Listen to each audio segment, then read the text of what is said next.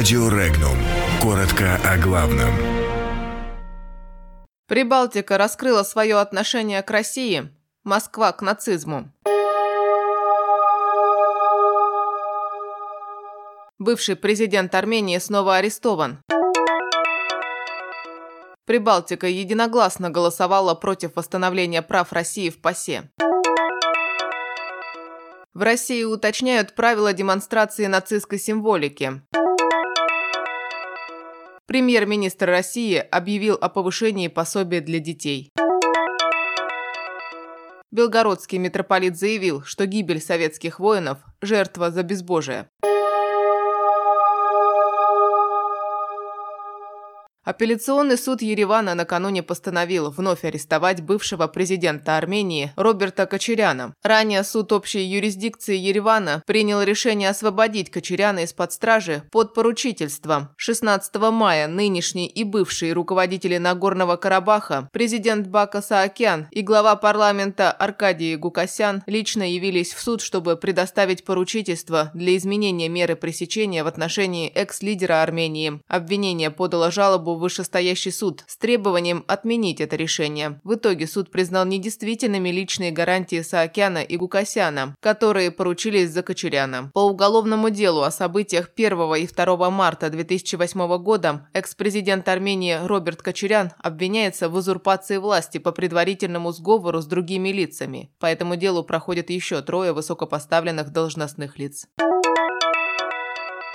Все депутаты от Эстонии, Латвии и Литвы в парламентской ассамблее Совета Европы выступили против резолюции об ограничении санкционного механизма ассамблеи. По мнению представителя эстонской стороны Эрика Нилеса Кросса, данная резолюция серьезно подрывает авторитет организации и дает крайне негативный сигнал защитникам прав человека во всем мире. От Латвии против проголосовал в том числе Борис Целевич, который считает, что приняв документ, ПАСЕ сдается перед Россией, поддерживая ее действия действия и отказывается от своих базовых ценностей. Всего из 190 делегатов, голосовавших по резолюции, 62 были против. Помимо представителей прибалтийских республик, в числе противников были также делегаты из Грузии, Украины, Великобритании, Швеции, Германии, Нидерландов. Напомним, члены ПАСЕ на заседании в Страсбурге одобрили изменения в регламенте, открывающие путь к возвращению российской делегации, и официально пригласили представителей России принять участие в июньской сессии Ассамблеи.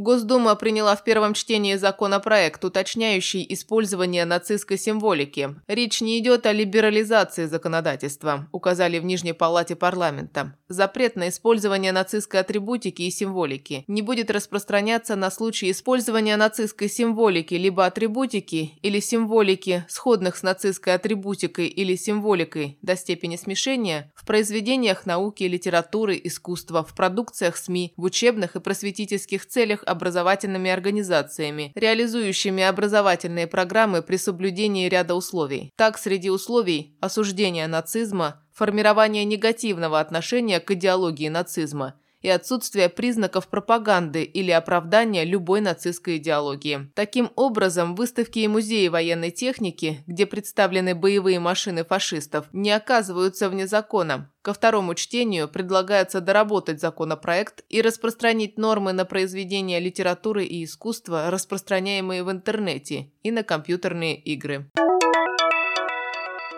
Пособия для детей в возрасте от полутора до трех лет будут повышены, заявил премьер-министр России Дмитрий Медведев на совещании по вопросам демографии. Повышение затронет малообеспеченные семьи с детьми в данной возрастной категории. Они будут ежемесячно получать более 10 тысяч рублей на одного ребенка вместо прежних 50 рублей. Премьер-министр напомнил, что этот вопрос поднимался во время прямой линии с президентом Владимиром Путиным. Медведев также отметил, что в сфере демографии у России есть две принципиальные цели – добиться естественного прироста численности населения и увеличить продолжительность жизни до 78 лет к 2024 году.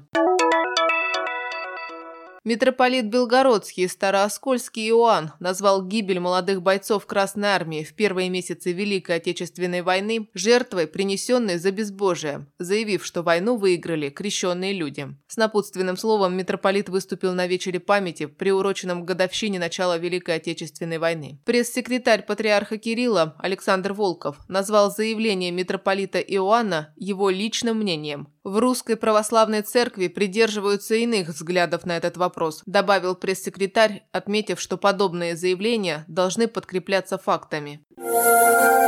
Подробности читайте на сайте Regnum.ru.